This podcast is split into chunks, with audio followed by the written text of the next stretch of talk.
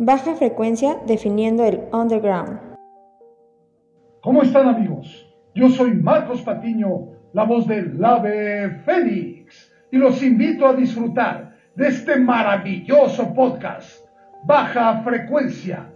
No se lo pierdan, porque recuerden que con baja frecuencia y con el Ave Fénix no se juega. Ave Fénix.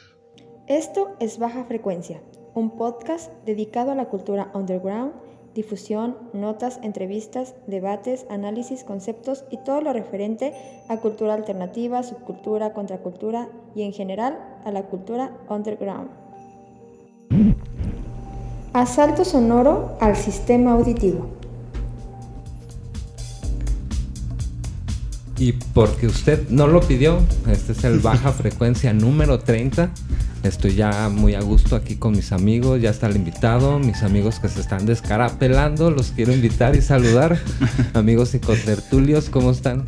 Muy bien, Iván. Estamos muy bien, comenzando el episodio número 30 del Baja Frecuencia. Hoy tenemos un invitado muy especial y antes de presentarlo yo quisiera agradecer a Ismo Fonseca por el vínculo que hizo para que tuviéramos hoy este invitado y saludar a mi amiga Saraí. ¿Cómo estás, Saraí? Hey, ¿qué onda? ¿Cómo están todos? Yo pues muy contenta, muy chévere de estar otra emisión más con todos ustedes, que son mis compañeritos, con nuestro invitado del día de hoy y con todos los audioescuchas que nos dan mucho amor desde sus casas. Gracias, gracias, gracias.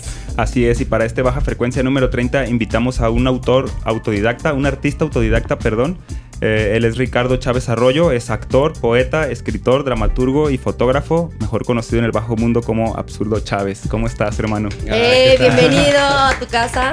Muchas gracias, muchas gracias. De verdad, sinceramente, antes que nada, pues agradecerles por la invitación. Creo que es algo muy, muy grato, ¿no? Muy chido. Eh, que se permitan estos espacios para compartir lo que pensamos, ¿no? Lo que hacemos de manera más ahondada y toda esta situación, ¿no? Que nos, nos cuesta trabajo ahí como compartir lo que somos y estos espacios pues nos permiten esta oportunidad y pues no, al contrario, ¿no? Muchísimas gracias a ustedes. No, bienvenida aquí tu casa y tu pecho no es bodega, así que aquí suéltalo todo. Este baja frecuencia, este espacio es para ti. Vamos a ponernos aquí al tanto. A ver, este, eh, yo cuando hice la investigación para para hacer tanta entrevista, sí me sentí como que rebasado. Haces muchas cosas. No sé ni por dónde empezar. A ver, pues por el inicio, ¿cómo te nació esto del arte? ¿A qué edad más o menos? Yo empecé en el vínculo del arte a los. hace como los 24 años aproximadamente. Yo. Este, hubo una parte de mi vida en la que me dediqué mucho a esta onda del hippie y estuve rodeando por varias partes de México y llegué a vivir a Colima. Y en Colima tuve la oportunidad de pertenecer a una escuela de arte circense con el maestro Tonatiu. Y ahí estuve un tiempo en arte circense. Me gustaban mucho los malabares y, y hacer cositas de este contexto. O sea, lo tuyo es el show. sí, algo por el estilo. Irónico, pero sí. absurdo. Absurdo. Absurdo, pero sí. Entonces, este. Pues de ahí parte, ¿no? Me meto esta, a esta parte, estudiar a Colima. Estuve ahí año y medio. Y después de eso me regreso a vivir otra vez a Guadalajara. Y me encuentro con una amiga que me dice, tú serías bueno para hacer teatro. Y yo, sí, le dije, pues sí puedo llorar, ¿no? Y ya nos reímos mucho porque es el clásico de, ¿eres actor? A ver, llora, carnal. Y es ok. Entonces, este, de ahí me invitan y piso un escenario y, y conozco el amor, ¿no? Este, conozco la oportunidad de poder eh, compartir todo lo que siento, ¿no? Todo lo que pulula dentro de mí, ¿no? Cómo, cómo poder contextualizar, ¿no? Cómo compartir mi pensamiento, mi percepción a través del arte y el teatro me invita hacia ahí. Después conozco la poesía y me involucro directo en la dramaturgia y ya estaba actuando y luego ya estaba dirigiendo y ya estaba escribiendo y cuando menos me di cuenta ya estaba dando clases y ya fue como o sea, poco a poco lo fuiste desarrollando. Antes de tú ir a vivir a Colima, no tenías ni idea que era lo que te ibas a dedicar. No, no, no, ni siquiera lo percibía, ¿no? Yo era un hippie que iba en contra del sistema, que publicaba en Facebook que fueran a ir en contra del sistema. Entonces era divertido, porque era esa parte, ¿no? Donde vivimos en este contexto que es como, oh", pero no nos percibimos de esa manera y, hacemos como una crítica de esa situación, pero no nos damos cuenta por cómo lo hacemos, ¿no? O el medio, pues llorar esos chairos. Entonces llegó un punto en el que empecé a estudiar el arte circense y empezó a darme disciplina y me dijeron la frase que cambió mi vida y la quiero compartir con ah, ustedes. ¿no? Sí, sí, sí. Tonatiu me dijo un día que yo estaba así porque yo quería estar así. Entonces yo le dije, ¿cómo? Y me dice, sí, tú estás así porque tú quieres estar así. Tú estás gordo porque tú quieres estar gordo. Tú eres tonto porque tú no quieres leer. ¿Quién te dice que no leas? ¿Quién te dice que no estudies? ¿Quién te dice que no tengas disciplina? ¿Quién te dice que no hagas? ¿Quién? Y esas palabras para mí me cambiaron más que la percepción como lo que él quería que yo me obsecara, ¿no? Por el arte circense porque me decía, ay, pégale, no te vayas, absurdo, y no te vayas. Y yo así como de, es que a mí no me latió tanto. Y como que él quería que yo me quedara, pero yo lo tomé como, oye, sí es cierto, ¿no? Nadie me dice que no lea. Nadie me dice que no lo haga. Entonces, ¿de dónde aprendí que alguien me dice que lo haga? Y ahí fue cuando empecé a analizar ya mi entorno, ¿no? Y el sistema y todas estas cosas nacas que piensan los artistas. pero por ahí nace, pero no, yo jamás me vi como artista. Yo ni siquiera me veía, ¿no? Yo era como alguien de, ah, pues, no importa. Y cuando regresaste aquí a Guadalajara, que hablaste con tu amiga y ya te dijo que podías actuar, ¿Comenzaste a actuar así, de manera autodidacta o te dio por algún cursito, estudiar algo o acá o solo fue así? fue muy divertido. La maestra Cintia, me, recuerdo que llegué al taller y me dijo, este, Alaska se llama, la, bueno, es su seudónimo, ¿no? Y la conocen ahí en el, medio del arte, eh, del teatro como Alaska, es una chica que hace muy buen teatro. Eh, ella me contacta con Cintia porque ella le dice, yo conozco a un chavo, en esa época me decían el duende, cada etapa de mi vida que he tenido, pues he tenido un seudónimo, ¿no? Y esa etapa de andar de hippie era como el duende. Ese es mi duende, y así, ¿eh? Ese es mi duende. Sacar los malabares y así, Vámonos al Sema, mi duende. Eh, eh, Vamos a charolear o qué, carnal Simón, te sacamos un charol. Entonces, saca, saca para el torneo, aunque sea. Entonces, este, cuando yo transmuto ya a esta parte del teatro, es cuando ya empiezo como a percibir más eh, como lo que hacía y me llega la oportunidad, me subo al escenario y me dice, Cintia, súbete. Yo me acuerdo que estaba muy clavado viendo la película de Alicia en el País de las Maravillas y traía mucho este personaje del ¿quién eres tú? Y este, ¿no? La origa de, ay, uh", y me dice Cintia, a ver, súbete y improvisa. Y yo, ¿qué se improvisa? Haz lo que quieras. Y yo, bueno. Y empecé a hacer ese personaje, ¿no? Ay, uh", y empecé a mover en el escenario, pues como había estudiado arte circense, pues con los movimientos. o sea, ya había nociones. Sí, pero nunca lo había hecho como actoralmente, simplemente en el teatro, en el circo. Entonces llegué y lo adapté. Y la maestra ya cuando me bajé me dijo, ¿nunca has hecho teatro? Y yo, no. Es que te sale muy bien. Y yo, ah. ¿quieres quedarte? Y yo, no, es que yo no tengo para pagar el semestre. Y me dijo Cintia, no te preocupes, no lo pagues. Yeah. Quédate. Oh, y yo, ah, esto es lo mío. Igual es mi padre. nació lapsu. ¿Fue un taller eso? O sí, en la escuela de Casa de la Cultura de Zapopan. Yeah, Ahí fue la primera vez que, que llegué a, pisar el escenario. ¿Cuántos meses duró ese taller? ¿O yo, cuánto tiempo yo duré con ellos como casi dos años trabajando. Y ya después de ahí nos separamos, ellos siguieron con su proyecto, yo con los míos. Y yo me seguí quedando, ¿no? En teatro, en teatro, en teatro. A mí me gustó, me gustó. ¿Y cuál fue tu primer proyecto en el que estuviste? En uno que se llama Las Lámparas del Cielo y de la Tierra. Era una, una, obra infantil porque el taller era como más de casa de la cultura, entonces había este contexto de niños de diferentes edades, yo era de los más grandes. Entonces trataba Cintia, la maestra, de adaptar las obras y que tuviera personajes de diferentes edades y esa fue la primera vez que salí de duende y, fue muy divertido, ¿no? Y ahí fue cuando tuve también la oportunidad de aprender a dirigir y, y visualizar qué era y a mí yo dije, a mí me gusta mandar pero para saber mandar hay que saber, hacerlo. Precisamente. Entonces desde ahí fue como de si me gusta, aplícate Justo de eso te iba a preguntar. porque no es lo mismo actuar que ya hacer como dramaturgia como tú? ¿En, qué, ¿En qué momento te diste cuenta que podías hacer eso? ¿Cómo fue ese paso que diste? en donde doy clases en el Cebetis, hacen concursos anuales que se llaman un tranvía llamado dicción. Entonces a mí me toca hablar sobre de temas que vayan en contra de las drogas. Al no tener yo la dramaturgia, al no conocer yo otros autores, entonces yo me vi en la necesidad de decir, Apsu, pues escribe algo, pa, a ver qué sale. Y ahí me tienes, ¿no? y saqué una obra, ¿no? Y paz, la venté. Y ese año me di cuenta porque gané mejor dramaturgia y se acercaron el jurado como a, ¿quién la escribió? Y yo, no, pues yo. ¿Tú la escribiste? Sí, es que esta parte de aquí. Y me di cuenta que todas las experiencias que adquirí a través de mi vida pude como aunar, ¿no? Así, plasmar. Entonces me di cuenta que también lo podría llevar a la dramaturgia y empecé a escribir yo mis propias obras. Y así fue como me di cuenta y dije, ah, está chido esto también. Hay potencial. Pero eh, lo hago mal, sinceramente lo hago mal. O sea, si llega alguien, yo tengo una frase que siempre digo, ¿no?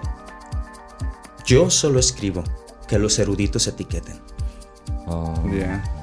No, y también puede ser como muy relativo, ¿no? Porque es dependiendo también la perspectiva como de cada persona, que a lo mejor tú escribes algo que tú dices, ay, no, este está gacho, y ahí va a haber alguien que te va a decir, no manches, es lo mejor que he visto o que he escuchado, ¿no? Sí, ha pasado mucho eso, esa crítica, este, he escuchado personas que me han dicho, güey, regrésate a los semáforos, ¿verdad? Y he escuchado críticas de personas que realmente yo digo, ah, ¿no? Y yo siempre digo, ¿no? Que una crítica no se pesa, se mide. ¿Y, cómo haces tú como para lidiar con esta parte del hate, no? O eres de los que te dicen y la verdad sí te tiras al drama un rato, que dices, no, ¿por qué? Y ya de repente sales o realmente lo trabajas como. Ah, muy bien. Para mí, el arte es un medio de expresión. Mi percepción es mía. Al momento de yo exponer el arte, si yo no tengo la madurez de afrontar una crítica negativa, no expongo mi trabajo. Sí, es algo que hemos platicado muchas veces aquí en baja frecuencia, ¿no? Si no quieres que te critiquen, pues no hagas nada. si no quieres que te critique el meme, no lo hagas público. ¿Sabes? Sí, sí, sí, sí, No te porque tu comentario qué va y que lo hiciste público. Si no quieres que nadie te comente, pues no hagas que nadie te pueda comentar. Es de dominio, toda la imagen es de dominio público, ¿no? Sí, sí. Y en ese sentido eres tú eh, exigente contigo mismo. Digo, antes de que llegue el hate, ya te hateaste tú mil veces. yo sé mis errores, ¿no? Y cuando me dan por un punto en el que yo digo, sí, por ahí sí, yo digo, sí, sí es cierto, ¿no? Y cuando he escuchado críticas que digo, ok, eh, ¿cuál es tu argumento? No, como, o sea, ah, es tu percepción, ah, es tu percepción, ah, ok. Entonces para mí ya soy, tengo este contexto de la, no sé, de la, de la semántica, ¿no? De la palabra muy, de la polisemia, así como atrás, ¿no? Darle este contexto a la palabra. Sí. Y mejor que me digan, y sea más rápido para mí como de, ah, tu percepción. Sí, ah, ok. Y ya es como, es una crítica del espectador. Ajá. Te tira más hate el artista que el espectador. Porque el espectador te dice al último, güey, estuvo, mames, güey, tu obra estuvo cabroncísima, amigo. Sí. Te lo, nunca te creí con ese talento absurdo. Sí, Sí, sí, sí. Y el que hace arte, güey. Pues es que yo creo que los trazos estuvieron un poco saturados. Eh, casi te cayó un poco la luz, ¿verdad? Y, yo, ah, bueno, ¿te das cuenta? ¿De dónde viene? Como artista, que si yo no tengo la percepción de etiquetar a mi público como de tiene que gustarte y si no te gusta chinga tu madre, disculpen por el si no te gusta. Sí, sí, sí. Entonces, güey, no lo hagas. ¿Sabes? Si, si, la percepción de la persona te dice, a mí no me gustó, no transmití nada, ah, perfecto, muchas gracias. No le llegué a esa persona, ¿no? y eso no tiene por qué verlo mal. Hay críticas que sí te enchilan, ¿no? Y que dices tú, qué pendejas. Pasa, ¿no? Pues es que no es igual, no es igual, ¿no? Por más que te sientas muy cabrón de Controllator Emotion, va a haber algo, o sea, soy Cosas que sí te mueven, soy Obviamente, pues, pero lo proceso con mayor facilidad en el aspecto de decir, ah, la crítica viene de aquí. O cuando me hacen una crítica fuera de lo que están criticando, digo, ¿Qué tiene que ver que sea calvo, güey, con que hice mala obra? o sea, tomar las cosas de quien viene. y, aparte, y aparte pelón, y, feo, y es bueno, ok, o sea, güey. Chido, o sea, y la obra que... Sí, sí, sí, pues si no te gustó, pues es tu pedo, ¿verdad? Yo qué quieres que haga, ¿verdad? ¿Y cómo, decidiste tú formar tu propia compañía de teatro? Por algo que me faltó mencionar en la presentación es que eres el titular también de Utopía, teatro. ¿Cómo, ¿Cómo llegaste a eso? Yo quise formar una familia, ¿no? Alguien que realmente le gustara lo que hace. Es muy difícil encontrar personas que hagan lo que les gusta. Eso es muy, muy complicado. Sí. Entonces a mí me gusta invitar a las personas a que se enamoren no del arte, ¿no? A que se enamoren de ellas. Porque el arte es un medio de percepción que te ayuda a conocerte, a adentrarte. Y si logras cómo manifestar eso, bienvenido al teatro, ¿no? Entonces, pues para mí es como, yo prefería mil veces decirle al alumno, yo amo lo que hago. Y subirte al escenario para mí es una falta de respeto. Y era como de, ah, es que es lo que hay. Sí, sí, sí, Yo amo lo que hago, yo no lo hago por hacerlo. Si no, no lo hago, para eso trabajo, ¿no? Ajá. Para hacer lo que no me gusta, para eso trabajo, porque por lo que yo quiero hacer y lo que yo amo, por eso lo hago, no porque voy a ganar, no porque esto, no es. Para eso trabajo, para ganar. El arte yo lo uso para compartir y que la gente diga, me late, pinche pelón, está chido, pa. Ajá. que me digan, güey, no, pues está chido, y, y, en ese aspecto entonces formaste su Utopía Teatro con tus amigos, amigos que tú ya conociste actores o, o, contrataste personas? No, no, no, no, no. Yo con los amigos que empecé a conocer les dije, ¿qué onda? ¿Hacemos Utopía? Este, la palabra nace por este libro de Utopía de Tomás Moro. Acabo de leer ese libro y, y, pues la vida es eso, ¿no? Y eso es una utopía, no es algo que nunca vas a lograr alcanzar. Cuando tú crees que lo hiciste bien, en realidad puedes mejorar más. Desbloqueaste solamente un nivel. Otro nivel más. sí, sí, que era Jacobo Greenberg, son como cinco niveles. Sí,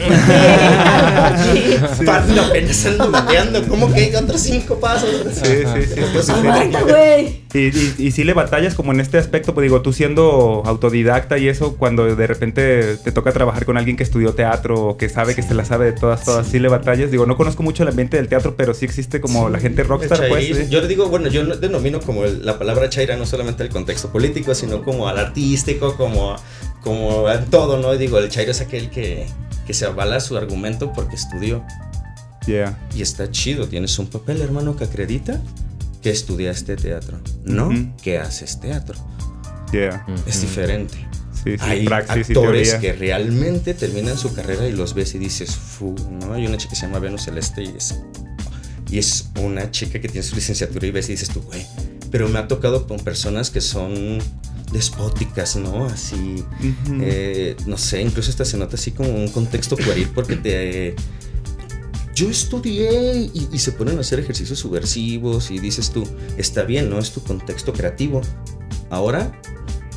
Demuéstramelo en el escenario. Y ya cuando actúan es como, ok, o sea, todo tu detrás de cámara está chingón, pero cuando lo quieres ejecutar, careces intención, tono, matiz, no hay profundidad, no hay análisis de texto, qué es lo que quiere decir tu personaje. Oye, y más supongo yo que en el teatro, ¿no? Porque por ejemplo en las en el cine, en la televisión, o sea, tú ves todo detrás de una pantalla, ¿no? Pero ya estar como que face to face este con las personas, con tu público, este debe ser mucho más complicado el tú poder conectar con este con toda una audiencia, ¿no? Sí, sobre todo sabes porque yo siempre he dicho que el actor tiene de 0 a 3 segundos para enmendar un error. Psicológicamente, tu cerebro parte se desespera, entonces se desconecta por un error. Si se cae algo, tu cerebro se desconectó, ¿sabes? Entonces, eso es lo que tiene que evitar el actor. Entonces, tiene de 0 a 3 segundos para justificar su error, como si se tropezó, que él justifique que fue parte de la escena. Porque si trata de justificar como sacudiéndose, va a suceder lo que siempre sucede en la vida vas a ser reconocido como el, güey, ¿viste al actor que se tropezó? Sí. Hizo un super trabajo chingón, güey, pero se tropezó. Sí, sí, sí. sí, Y es que eso más, es más evidente en teatro, ¿no? Sí, porque, a diferencia... en vivo. O sea, face to face es Ajá, porque cuando uno piensa en actuación, uno piensa en los cortes que uno ve ah. ya súper trabajados, detrás, de, que, que después de que grabaron, pues tuvieron mucho tiempo para repetir la escena y así. Sí. Pero, ¿cómo es trabajar con esas tú al hacer esas puestas en escenas donde sabes que la gente va a ser recíproca esa reciprocidad que la gente pues al momento te ovaciona o se ríe o puede mm. generar esos sentimientos. ¿Cómo es llevar eso ya? Porque no es lo mismo, me imagino que a la hora de, tu escribir tienes que tener todo eso en mente, ¿no? ¿Qué grado de dificultad hay en eso? Sobre todo, eso me obligó a estudiar a la sociedad, ¿no? Y de ahí viene como mis contextos de From, ¿no? Así bien Fromdiano a escuchar ahorita. ¿no? Psicoanálisis de la sociedad contemporánea de From me ayudó mucho a analizar el contexto social y saber qué es el punto en el que quiero llegar. Cómo se divide el contexto socialmente como socioeconómicamente. Entonces sabes que desde ahí parte una raíz importante sin, sin sonar elitista, de que dices, en este nivel socioeconómico hablan de esta manera, en este nivel socioeconómico hablan de... Yo tuve la oportunidad de vivir en la calle y tuve la oportunidad o he tenido la oportunidad de conocer gente billonaria, no millón. Y su contexto, su forma de hablar, todo totalmente diferente. Y yo no lo vi como el pinche rico, yo lo vi como ¿cómo es tu percepción de vida? ¿Cómo hablas? ¿Cómo caminas? Para ti qué es normal. ¿Sabes? Entonces vas a los extremos en la calle y ves cosas que dices, dos vagabundos teniendo relaciones sexuales en la calle, para ellos eso es normal. Sí. y si no estudias desde a dónde quieres llegar. Entonces desde ahí ves cómo trabajas, entonces yo lo que hago es meto esos tres vínculos económicos en una sola obra y doy la percepción de cómo cada uno de ellos se involucra en las drogas y cómo no solamente es de problemas de casa, uno de los personajes se relaciona con el contexto de problema de casa, otro con el problema de las redes y otro con el problema social. Y el problema social lo atañe cuando estás en la escuela, ¿no? Ya. y la gente no percibe en ocasiones que el vínculo es lo que te genera, brother, era el vínculo, brother. Sí, sí, sí, sí, Entonces, sí tiene mucho que ver, pero no lo percibimos y ahorita estamos en el contexto muy pueril ¿no? Se me hace, ay, no sé, cuando te dicen, nadie es dueño de tus emociones. Ahorita está el feed de nadie es dueño de tus emociones y nadie te puede hacer nada porque tú eres dueño de tus emociones. Tú decides qué tanto te afectan las cosas que hacen las personas, ¿no? sí, está ese feed y yo digo, güey, me estás dando el primer contexto de la... sea lo que va. o sea, el trasfondo de... Sí, pero yo digo, güey, le estás dando al público en 15 segundos algo que solamente les va a ayudar a ser egoístas. Porque nada me tiene que afectar, nada me tiene que afectar. O sea, tú hablas sobre los conflictos. Pero si fallece tu hijo. Sí. O sea, nada te tiene que afectar. No, digo, somos seres humanos, ¿no? ¿A qué me quieres llevar con ese contexto, no? Pues. Entonces solamente estás hablando cuando... Una falsa retórica. Hice hace poco una encuesta y estuve preguntándole a más de 70 personas que conozco a través de las redes sociales porque casi no salgo. Y les pregunté, ¿para ti qué es el amor, no? El 85 o 90% me respondió, es cuando amas a tu pareja. Y el otro 10% me dijo, es el amor a los hijos nadie me dijo, fuera de ese esquema, que era el amor. O sea, les yo les respondía, ¿no tienes amor a la vida? Sí. ¿No amas caminar? Los instantes, ¿no? No, o sea, no amas vivir. O sea, ¿por qué limitas el... O sea, desde ahí dices, cuando yo me gusta mucho ayudar a las personas emocionalmente a través de lo que leo y les doy una opinión. Yo no soy ni terapeuta ni psicólogo, yo doy una opinión y mucha gente me, me comparte y siempre digo, antes de iniciar cualquier cosa yo pregunto, a ver, ¿por qué dices para ti qué es ansiedad? Sí. Para saber para ti qué es, porque a lo mejor yo te voy a decir la ansiedad es esto y tú percibes la ansiedad de una manera diferente. Sí. Si no conozco desde un principio cómo es que para mí esto es ansiedad y yo puedo decir, ah, yo creo que a lo mejor tienes, hambre, ¿verdad? O estás nervioso o acá, no sé, la ansiedad. amiga. Sí, sí, acá.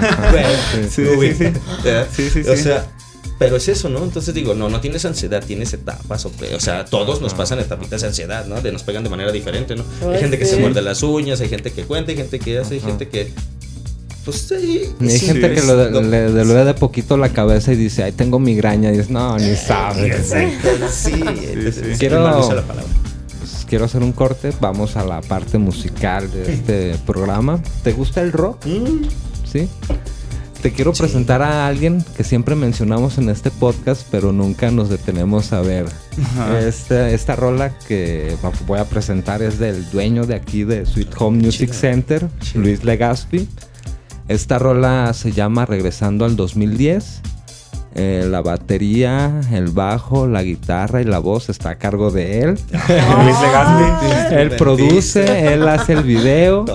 y pues los dejo con esta rolita regresando al 2010 de Luis Legaspi. Disfrútenla. Asalto sonoro al sistema auditivo.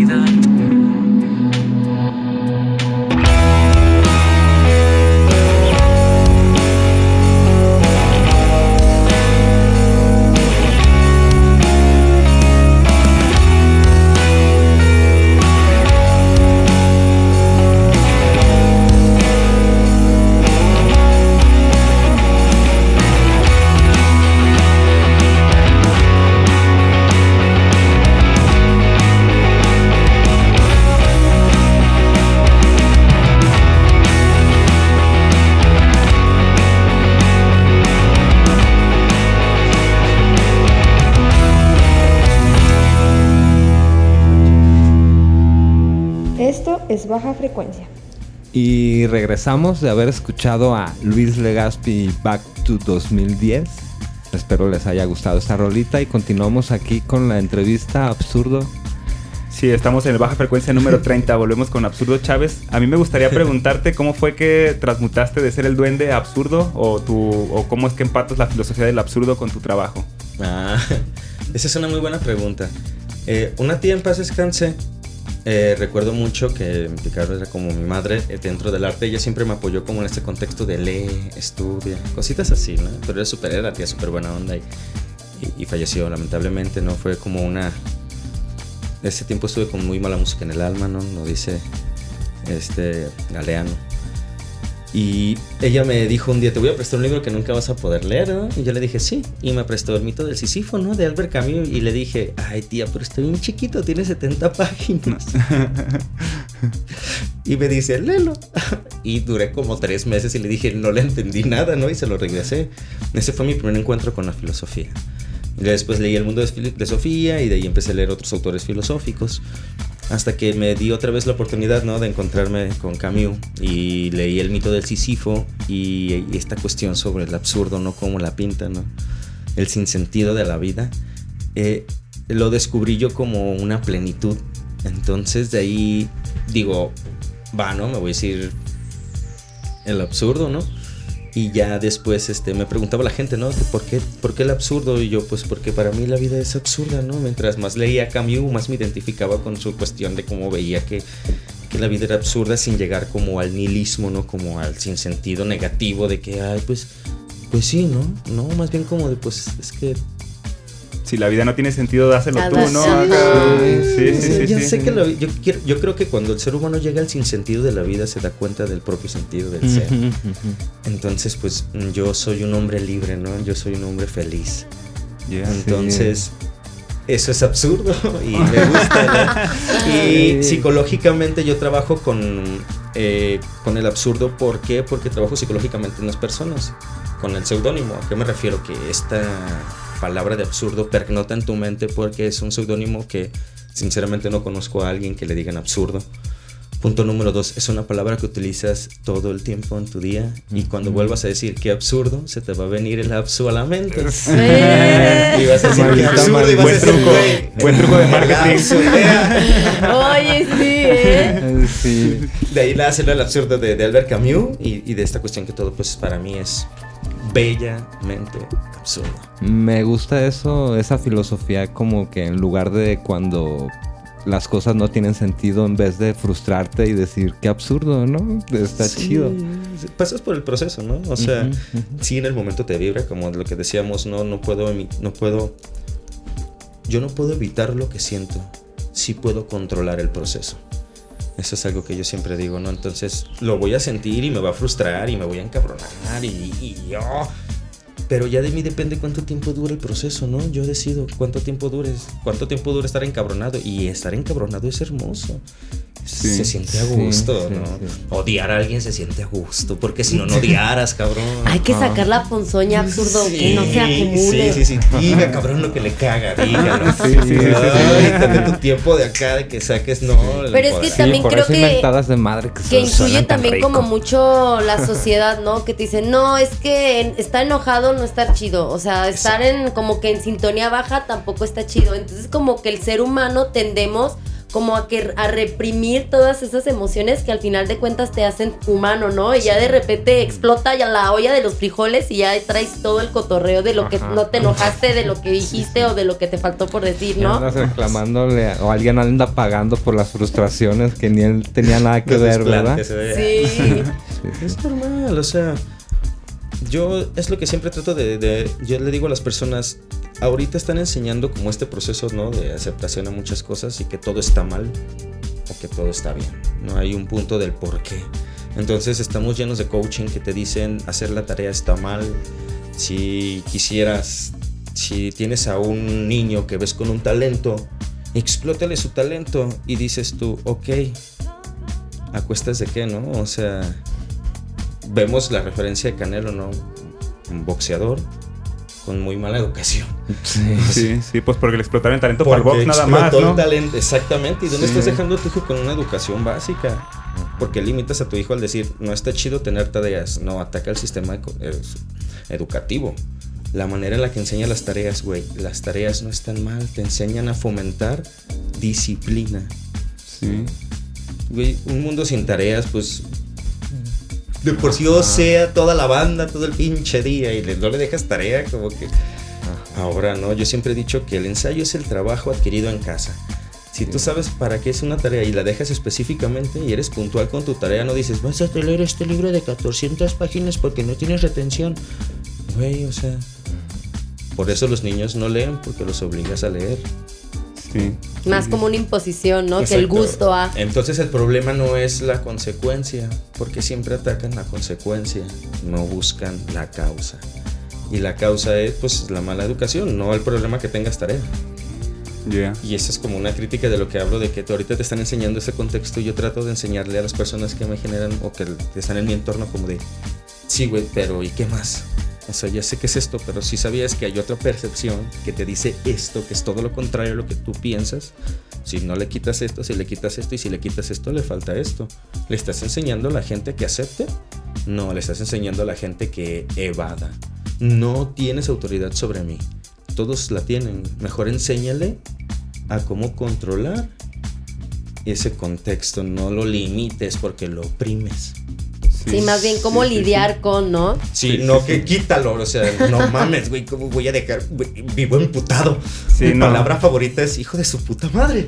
O sea, güey, me quitas ese pedo y no es el lapso, güey. O sea, es como, es parte de mi vida levantar y decir, no mames, güey, qué mamada. o sea, ver algo y decir eso.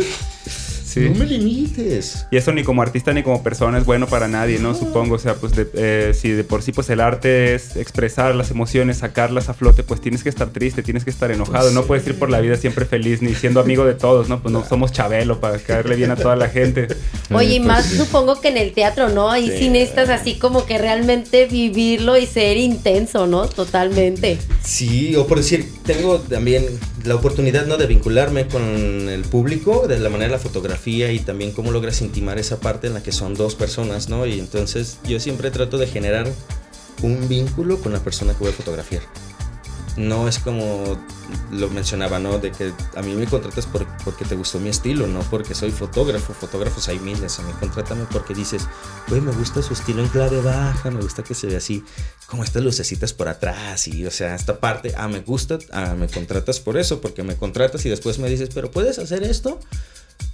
Y existe esta contradicción, ¿no? De que te dicen, tú como trabajador te tienes que adaptar a lo que te pida el público, ¿no?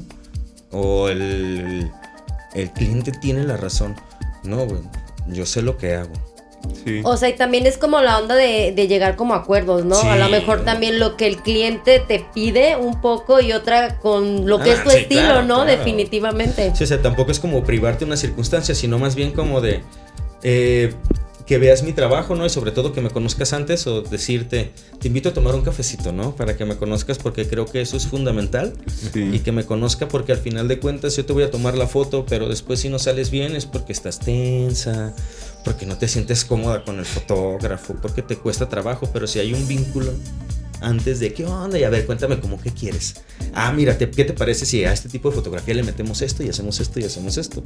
Te le meto aquí y hacemos esto. Entonces ya tienes este vínculo previo y ya las personas van y es como de, ah, no, sí, vamos con el lapso. No, es que con el lapso. Y al último, la mayoría de mis clientes terminan siendo mis compas, ¿no? Y al rato es como, pues te invito una chela. Ah, vamos a un café. O pues quiero otra sesión. O, o ya es como de, esos clientes ya me contratan, que casi en su mayoría es como de, güey, haz lo que quieras, ¿no? Quiero unas fotos.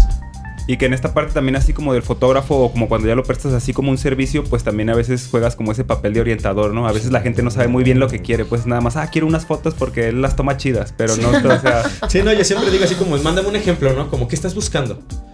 Este, yo pienso que la base fundamental de la humanidad este, está en declive por la falta de comunicación. Claro. Y que existe una sobra de mala comunicación, ¿no? En el aspecto no de que es ausencia de comunicación, no, de mala comunicación. De comunicación no, asertiva, ¿no? Exactamente, ¿no? O sea, hablando como en ese contexto ya más específico, sí. No sabemos cómo compartir cómo nos sentimos porque no tuvimos una educación emocional y este, pues es algo que realmente sí atañe así, no es puntual, nos subyuga mucho la sociedad y, y nos cuesta trabajo, ¿no? Expresarnos, ¿no? Y, pues así. ¿Y cómo diste ese paso o venía junto? ¿Cómo fue que saltaste del teatro a la fotografía o qué, qué fue primero? La necesidad. La, necesidad fue lo que te hizo ser fotógrafo. No económica. Es que yo siempre pedía paro, ¿no? A una amiga que me tomara las fotos para las obras de teatro. Entonces yo siempre traía como un contexto y le decía, era la podemos hacer esto y esto, ¿no? Yo siempre trataba de decirle como esa parte, ¿no? Podemos hacer esto y esto. Y un... Era súper complicado porque tardaba muchísimo en pasarme las fotos se le complicaba a veces editarme porque pues tenía su trabajo, ¿no? Entonces si yo no comprendía ese punto y un día me enchilé y dije, ah, no, no, ya que estoy pidiendo chichi y dije, déjame, fijo cuánto sale una cámara.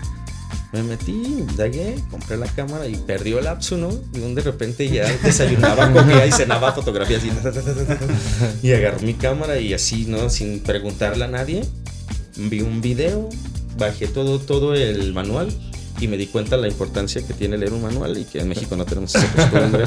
y que el manual dice todo así como de, si a tu cámara le duele la pila es porque trae gripa, ponle un tempra. O sea, él te explica específicamente si, si te marca error esto, es porque está dañada de... Entonces empecé yo a leer el manual y empecé a darme la idea de cómo se manejaba mi cámara, viendo tutoriales, ahí aprendí mucho. Y este, empecé a tomarle fotos a todo, ¿no? Piedras, árboles, plantas, a todo, todo, todo, todo, todo, todo, todos los días salía a tomar fotos. Todos los días veía tutoriales y veía y decía, hoy me voy a dedicar a hacer regla de tercios hacia el lado izquierdo. Y ahí estaba todas las fotos, 70 fotos, 70, 100 fotos. Y cuando menos me di cuenta, pues ya era, como de, ay, empecé a ver otras cosas y ya después me dijo una amiga, oye, tu chamba puede ser rentable. Y le dije, sí. Y me dice, sí. Y dije, ah, ok, me late. Y me involucré así y empecé a trabajar de esa manera y ya me empecé a brillar más al artístico, ¿no? Como te digo, o sea, no lo hice por una necesidad de decir, quiero ganar de aquí. Trabajo para una compañía de fotografía de gastronomía y siempre tengo este problema, ¿no? Con mi amiga Maya, ¿no? me encanta la ballista. Porque me dice siempre, ah, bueno, ya no lo tengo, ya no lo tengo, y ahorita estamos en un contexto distinto, pero al principio era como este artista de, es que yo no quiero hacer eso porque mi trabajo es esto. no tenía esa ductilidad, ¿no? Porque traía este contexto del artista de, no, esto es lo mío. O sea, como encasillado en... Sí sí, sí, Y ella fue la que me está ayudando, la que me ayudó mucho como de, güey, es tu chambita. Y entonces, yo sé que va a ser más difícil posicionarme, pero yo me voy a posicionar con lo que amo. Aunque me tarde más, yo voy a lograr estar posicionado porque yo amo lo que hago y sé que eso va a llegar un día. Háblame de eso, háblame de tus logros. Háblame de lo que has logrado en esta carrera que te has forjado. Uh, eh, el teatro me ha dado muchas oportunidades, muchas en mi vida, ¿no? Me ayudó mucho a creer en mí y a dejar de ser lo que era para convertirme, pues, en el absurdo que soy. Entonces, este, cuando yo llego al teatro, pues, me doy cuenta de muchas cosas, ¿no? Y, cómo todo lo que yo percibía como realidad, pues, era una de las realidades. El teatro me ayuda mucho como a ahondar en mí y me empiezo a, a ser más perceptivo yo. Eh, me alejo de las drogas, eh, consumía drogas sintéticas, ¿no?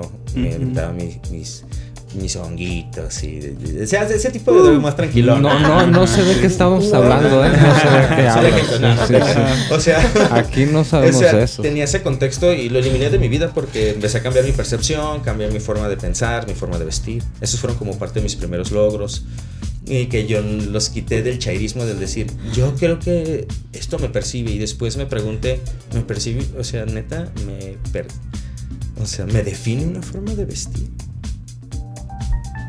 Y que es mucho el rollo que pasa en el arte, ¿no? Mucha gente, pues, cuando está así en el proceso del arte, siente que, o sea, como ser artista es estar loco, ser artista es ser bohemio, ser artista es traer tatuajes, ser así, o sea, eso parece un artista, ¿no? Ser artista es hacer arte, ¿no? Sí, está chido, ¿no? Pero no por eso encasillas a que todos los artistas son así. Sí, claro. Sí, o sea, hay artistas que puedes ver y que puedes decir, yo ni al pedo veo que ese vato sea artista, ¿no? Por si yo ando caminando en la calle y yo siempre ando como en mi fi, así que yo en mi cotorreo. Y yo creo que la mayoría de las personas que no me conocen, pues es un güey X, ¿no? Pero ya las personas que me conocen es como de, ¿qué onda, Apsu? ¿Cómo estás? Estampamos una caja, ¿verdad? Sí, saca del cajón y ¿qué onda? ¿Cuándo nos vemos? Y como casi no salgo, soy un tanto insocial. Entonces, pues más bien pernota en habitación, leo, estudio, trabajo, edito. A ver, nos fuimos poquito, nos fuimos poquito. Antes de entrar a la, aquí a la entrevista nos platicabas de lo que habías ganado y los... Ah, ese tipo de contextos. Ah, sí, claro. Ah, disculpen, es que... Eh, no, no, no, está bien. En otro contexto. este, sí, he tenido la oportunidad de concursar a nivel estatal. Hay un concurso que se llama Un tranvía llamado Adicción en los concursos de CETIS y CEBETIS. Tuve la oportunidad de participar. La primera vez que participé perdí y eso me dio mucho coraje porque a mí no me gusta perder. ¿Verdad? Yo sentí que no tenía que haber perdido y para mí eso me dio mucho coraje. Entonces para mí eso, el hambre me tumba pero el orgullo me levanta y sé en qué momento aplicarlo, no en toda mi vida, ¿no? Entonces dije, no, aquí ni madres, a mí nadie me viene y me dice qué es lo que se tiene que hacer. Y me apliqué y fue la primera vez que escribí dramaturgia y ahí obtuve siete premios de nueve. Oh. Sí. Y de ahí empezó una racha, ¿no? Empezó Utopía. Hay una frase de Albert Camus en una obra de teatro que se llama Calígula que dice, anuncian a Roma que ha llegado es un nuevo imperio y que de ahora en adelante imperará una nueva era. Entonces yo les grité eso así como de que utopía, ¿no? Y baja como... y así este, estuve ganando cuatro años consecutivos. Eh, tuve la oportunidad de ganar 11 premios de 12.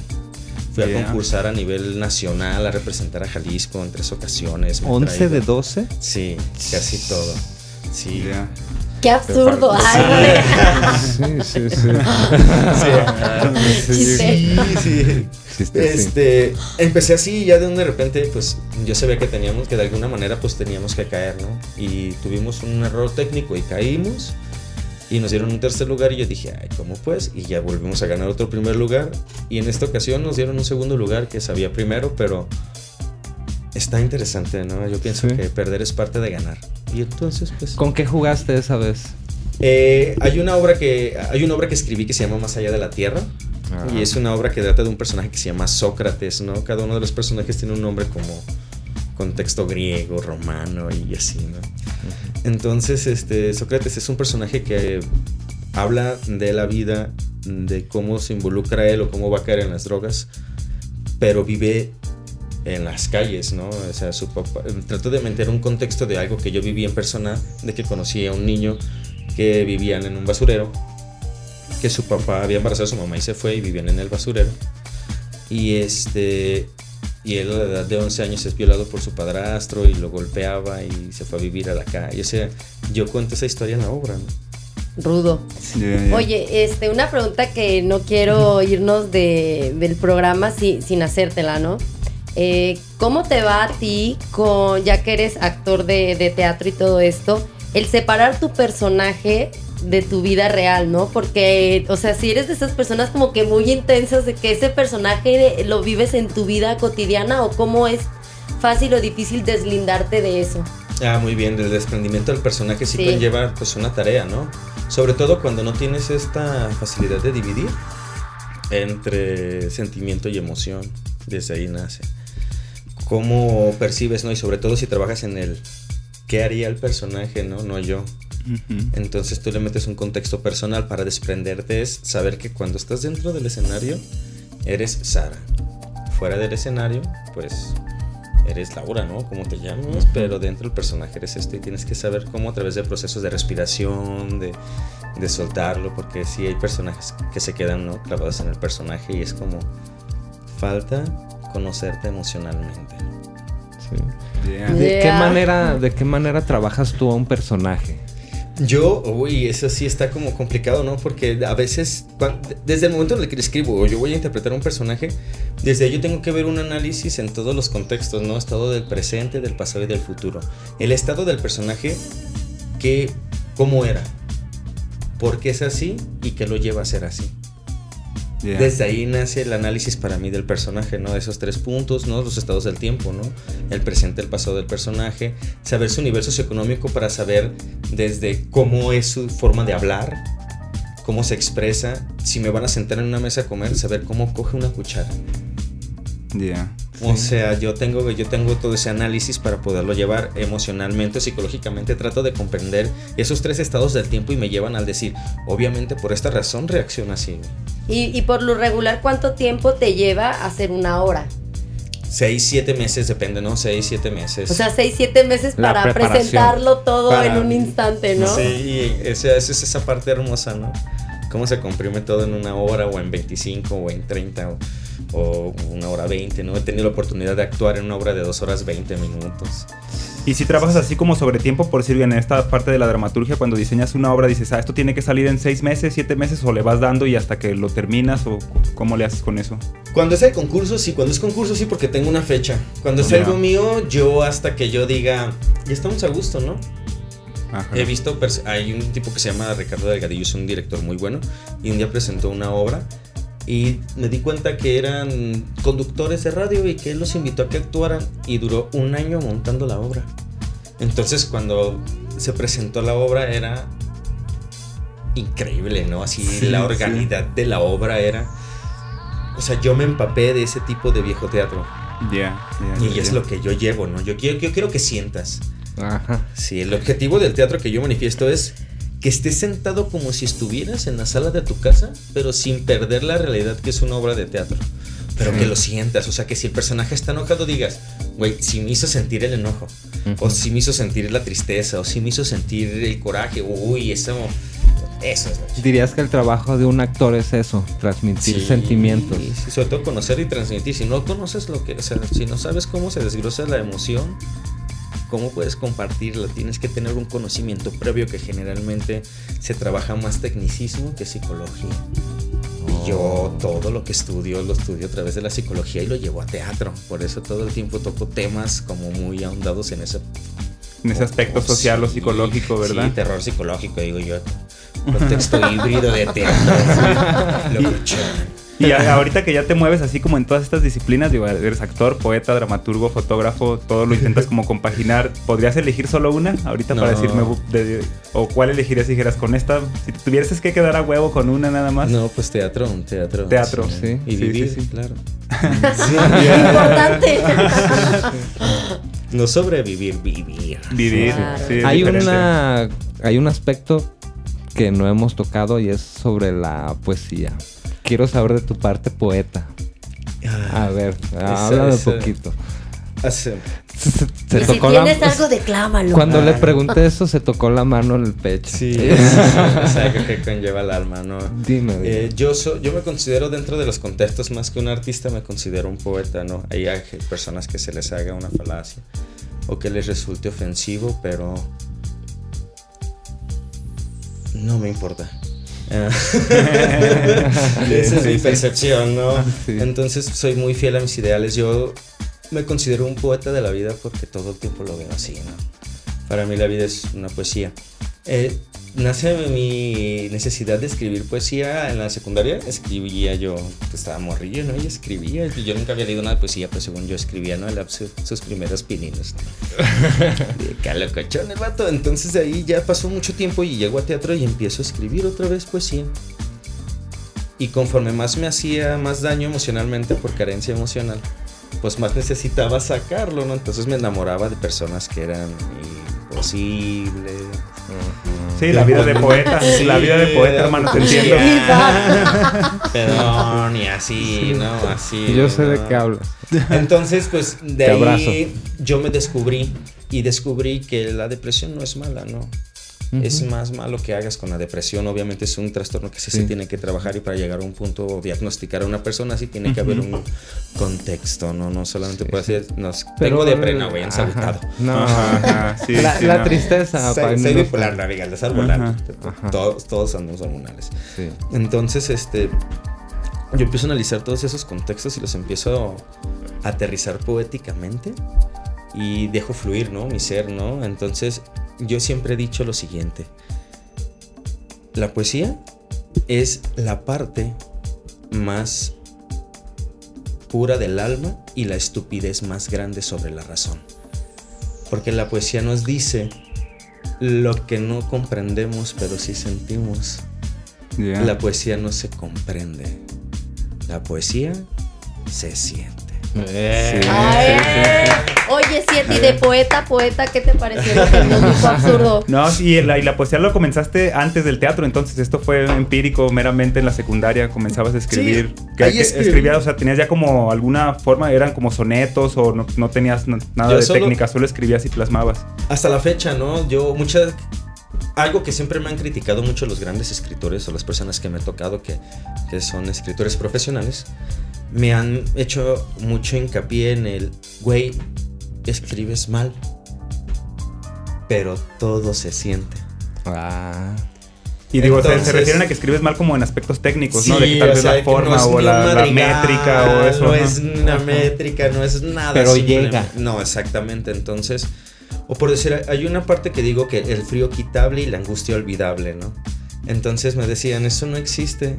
Y yo, ¿qué es verídico para la poesía, no? O sea. Sí. O sea, porque Jaime Sabines dice, me muero, te, no te compares, no me comparo con él.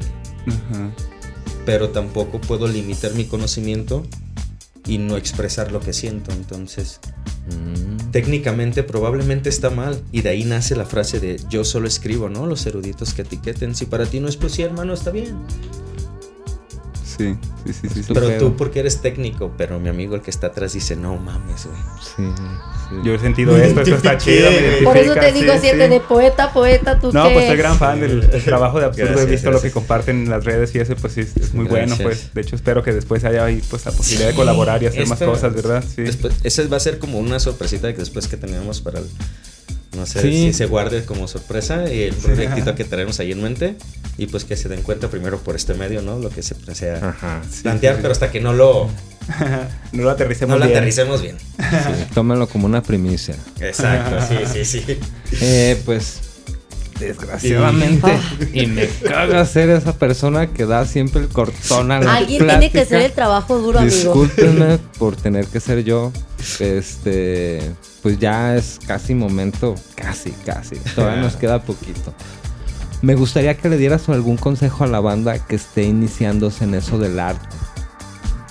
¿Qué le dirías? Yo creo que principalmente para hacer arte primero tienes que amar el arte, no identificarte con el arte. Es muy diferente. Eso lo vas a lograr a través de estar haciendo algo conllevado al arte. Yo te invito a que antes de ingresar al arte hagas un taller, hagas un curso de arte, ¿no? Y si te sientes realmente, hazlo porque esto es amor. Esto no es una necesidad económica. Si tú estás buscando un recurso económico en el arte, pues mejor pon una tienda de abarrotes. sí, sí, gestoría de eventos o de arte. Sí, sí, ahorita y aparte de la, o sea, lo que va a venir, ¿no? Después ese tema sí está como un poquito complicado, ¿no? De lo que, de lo que viene de la resolución económica que viene para el próximo año es un impacto fuerte. Sí. Entonces va a haber muchas cosas que se van a eliminar. Entonces, un artista nunca va a dejar de hacer arte, aunque no estudie arte. Sí, con crisis económica y como voy a dejar de hacer arte, ¿no? Yo puedo trabajar en otras cosas y puedo hacer otras cosas, pero yo jamás voy a dejar de hacer arte para mí eso es la definición de, un artista, ¿no? Alguien que nunca deja de hacer arte y no es porque todos los días haga arte, no, güey, hay días que pendejeo demasiado. Pero nunca dejo de hacer arte, de leer algo interesante o de aprender algún tema pendejo que digo, esto lo puedo aplicar. Sí, sí, sí, sí, sí. sí. Ah, o decir, difiero, carnal, y apuntar alguna respuesta. sí. Pues es momento de despedirnos, pues muchas gracias. Eh, absurdo, algunas tus redes sociales o dónde te pueden encontrar. Pues así como tal, ¿no? Absurdo Chávez, ahí me pueden encontrar en Facebook y en, Instagram, pues también es así como absurdo, guion bajo Chávez o absurdo Chávez también ahí, o absurdo photography, así como photography, es cuestión ya más marketing. Y ahí también subo como trabajo que es de fotografía de un contexto más gastronómico, ¿no? Me gusta el control y ahí tomo fotografías de producto, gastronomía y ahí me pueden encontrar, hago muchas pendejadas así. Sí, pues igual ahí lo vamos a compartir en la página y pues vamos a estar difundiendo tu trabajo. Si alguien quiere contratar Absurdo también, pues contrátelo, te tomo tremendas fotos. Chido. Y pues muy, muy feliz de haber compartido aquí los micrófonos contigo. La verdad es un gusto siempre conocer a personas que, que te hagan ver más allá y pues también compartir los micrófonos aquí con mi buen amigo Mario Macarra, el 7, y Van Coswell, y con todos los escuchas que estás ahí del otro lado y que te tomas tu tiempo para reproducirnos. Gracias, gracias, gracias. Y pues este es el capítulo número 30. 30. 30 ya somos treintañeros, chingado. Pero estuve muy contento. Gracias. Fue un placer haber compartido micrófonos contigo, haberte conocido. Este es el Baja Frecuencia número 30. Este es el podcast que usted no pidió. El mejor podcast del mundo, dijo nadie nunca. Nunca, nunca, nunca. y pues muchas gracias. Aquí estamos. Tomen mucha chela y mucho pulque, mucha agua. Adiós. Mucho de todo. Gracias, adiós. Muchas gracias, banda. No.